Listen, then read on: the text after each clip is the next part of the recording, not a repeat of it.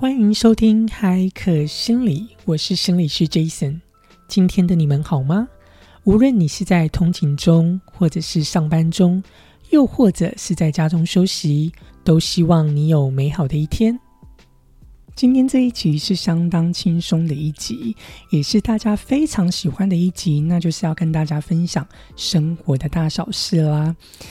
十一、十二月在美国呢，我们通常都会说是一个 holiday season，就是假期的一个期间哦。特别是十二月的耶诞假期，是一个大家非常非常期待的。那大家也通常呢，在十二月会有比较长的放假。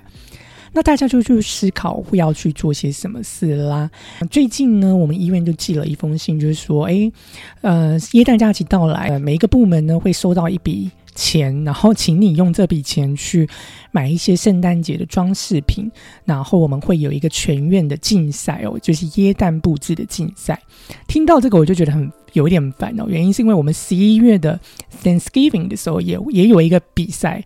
然后呢，当时呢就是呃。我也被指派要去布置这样子，好，那这次圣诞节没有被指派啦。但是呢，换一个角度想想，如果从心理学的角度来看，为什么这些装饰重要呢？其实有一个观点哦，就是我们在心理学的心理治疗的技术，是我们从辩证性行为的治疗技术里面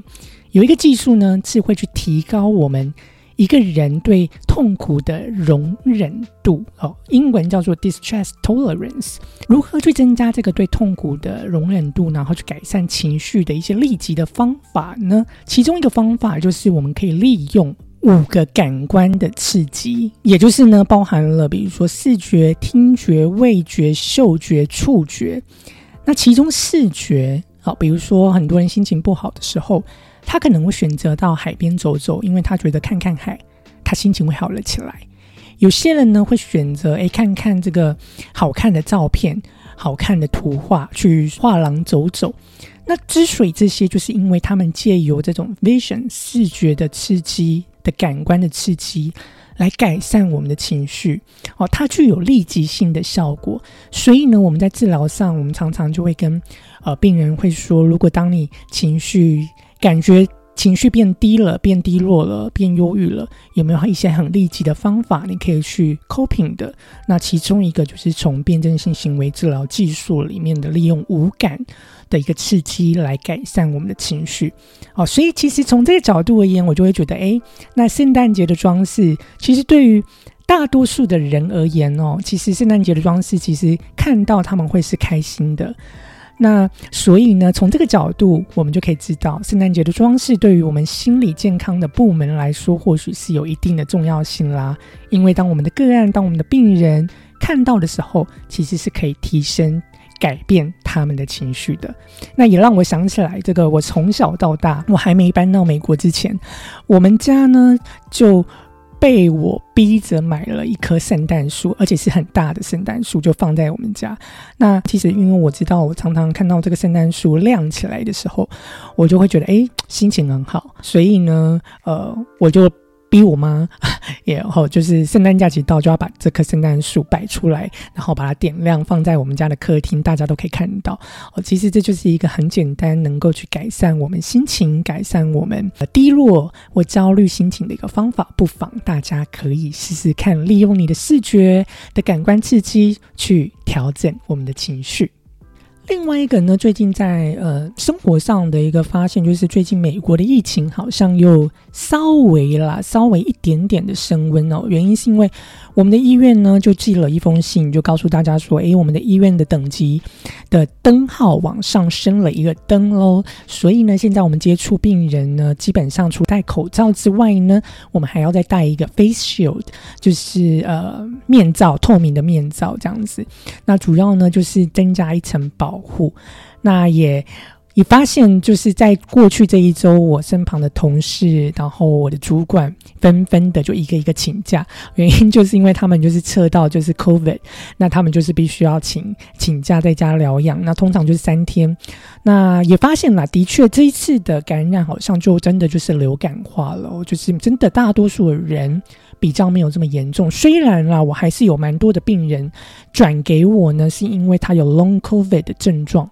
那我们就会进行一些，比如说认知复健的一些技巧哦，或是我们上次在某一集有提到 neural 啊 Rehabilitation，就是神经复健的一个技巧，来帮助他提升他的大脑的运作的能力啊。或是大脑的功能哦，因为我们知道 Long COVID 这个长新冠所导致对大脑的影响，对认知功能的影响其实是很大的。但是我观察的确是少部分啦，那大部分人像流感的症状很快就回来了。所以呢，这件事也让我就是稍稍微微的焦虑了一下，因为我本身对于这个 COVID 的这个疫情比较容易焦虑。那所以呢，最近就是不断的，我就要提醒我自己，就是不管到卖场或是到呃跟病人接触，这口罩要戴紧，然后干洗手液要多用这样子。那另外一个呢，今天最后要跟大家分享的就是我们刚刚提到嘛，圣诞节假期的到来，有一个很重要，我们都要去做的，就是我会。会带领我的个案，然后包含我自己会去想想我的 holiday planning，也就是假期的计划。假期的计划之所以重要，是因为呢，我们的大脑非常喜欢有预期性的东西，我们大脑喜欢有组织性的东西，我们大脑呢也喜欢有计划性的东西。所以，当你在想象规划一个计划的时候，你的脑袋中总是会跑过一些对未来的想象跟影像。所以这些 anticipation 跟 visualization 这些预期跟想象，它会导致呃我们情绪的提升。为什么呢？因为当你在做这些 visualization 这些想象跟预期的时候，我们可以产生短暂性的大脑会怎么样？会分泌这些好的快乐的物质，也就是我们在上一集有提到的一些会增加改变我们情绪的物质，也就是 dopamine。所以呢，这就是为什么带领我们的个案，以及哦，在你日常生活当中，如果你有 planning 的习惯，其实是好的哦，会帮助你呢提升你对于目标的达成的动机跟成功率。另外呢，就是能够去。改善你的情绪啦，所以呢，最近蛮多的时候，我都会跟跟我的个案、我的病人在心理治疗的期间，都会去讨论诶你的 holiday 的 planning，然后带领他们一起去做规划，一起去想象他们在 holiday 期间要做的事情有哪些，想要做的活动有哪些。好，因为这可以带来一些比较正向的，呃，对于心理健康的一些效益。所以我鼓励大家能够去想想，在圣诞节期间的到来，你想要做些什么事？有没有一些规划？尽量把这些规划变得很具体，把这些目标变得很具体。如果你不知道在规划目标的时候，我们要该注意哪些事情，你可以听听我们上一集的 podcast，就有提到我们在进行规划、进行 planning 的时候，我们可以怎么做？怎么做才能够提高我们达成目标的？可能性怎么做才能够提高我们在达成目标这个期间我们的情绪的改善、情绪的调整？欢迎你回到我们上一集去听听我们上一集的 podcast 的内容，也期待与你在下一集的相遇。